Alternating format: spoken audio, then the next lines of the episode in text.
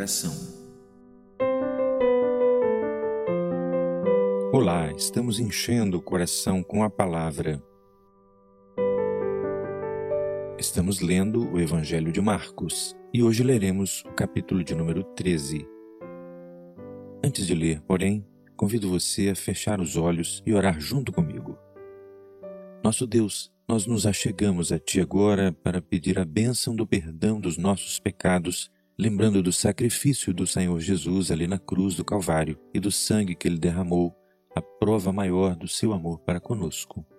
Nos perdoa e nos aceita diante de Ti, estendendo a Tua mão, Senhor, para nos abençoar e falar ao nosso coração enquanto lemos a palavra de Deus. Dá-nos a Tua bênção assim, nesse momento de leitura, pedimos em nome de Jesus. Amém. E saindo ele do templo, disse-lhe um dos seus discípulos: Mestre, olha que pedras e que edifícios. E, respondendo Jesus, disse-lhe: Vês estes grandes edifícios? Não ficará pedra sobre pedra que não seja derribada. E, assentando-se ele no Monte das Oliveiras, defronte do templo, Pedro e Tiago e João e André lhe perguntaram em particular: Dize-nos quando serão essas coisas e que sinal haverá quando todas elas estiverem para se cumprir. E Jesus, respondendo-lhes, começou a dizer: Olhai que ninguém vos engane, porque muitos virão em meu nome dizendo: Eu sou o Cristo, e enganarão a muitos. E quando ouvirdes de guerras e de rumores de guerras, não vos perturbeis, porque assim deve acontecer.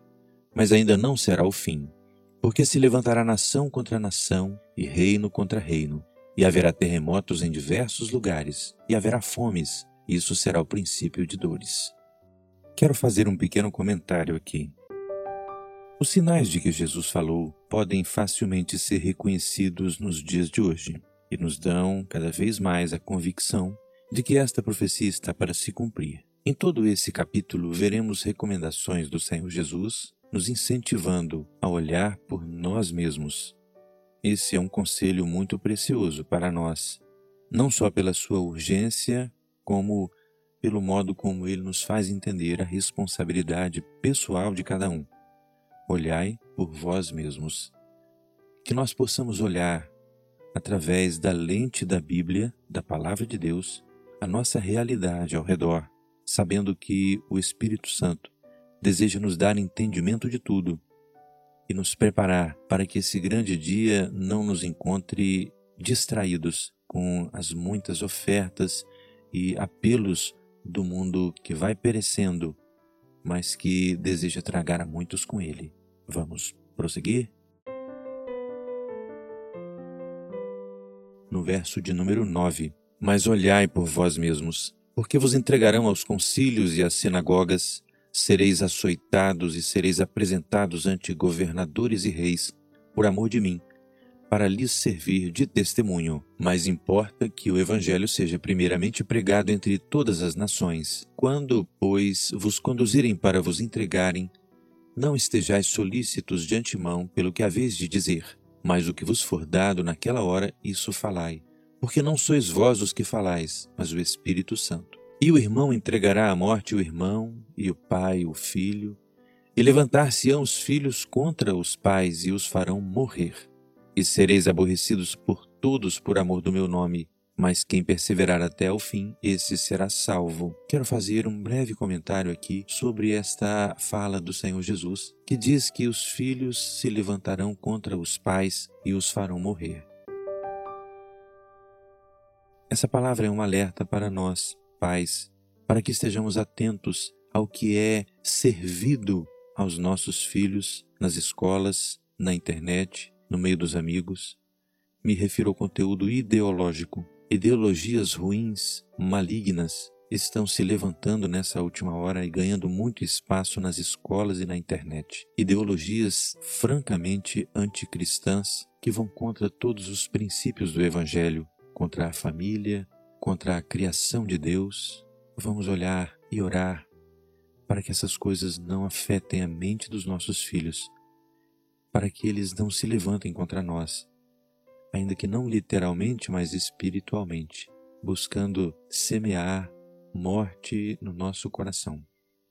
Devemos orar pelos nossos filhos para que a fé seja preservada no coração deles Vamos prosseguir? No verso 14. Ora, quando vós virdes a abominação do assolamento, que foi predito, estar onde não deva estar, quem lê que entenda. Então os que estiverem na Judéia que fujam para os montes, e o que estiver sobre o telhado que não desça para casa, nem entre a tomar coisa alguma da sua casa. O que estiver no campo que não volte atrás para tomar a sua veste. Mas ai das grávidas e das que criarem naqueles dias. Orai, pois, para que a vossa fuga não suceda no inverno, porque naqueles dias haverá uma aflição tal qual nunca houve desde o princípio da criação que Deus criou até agora, nem jamais haverá. E se o Senhor não abreviasse aqueles dias, nenhuma carne se salvaria. Mas, por causa dos escolhidos que escolheu, abreviou aqueles dias. E então, se alguém vos disser: Eis aqui o Cristo, ou Ei-lo ali, não acrediteis porque se levantarão falsos cristos e falsos profetas, e farão sinais e prodígios, para enganarem, se for possível, até os escolhidos. Mas vós vede, eis que de antemão vos tenho dito tudo.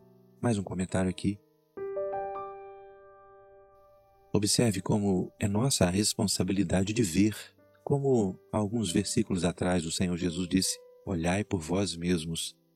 Mas vós vede, diz ele agora no verso 23, Eis que de antemão vos tenho dito tudo.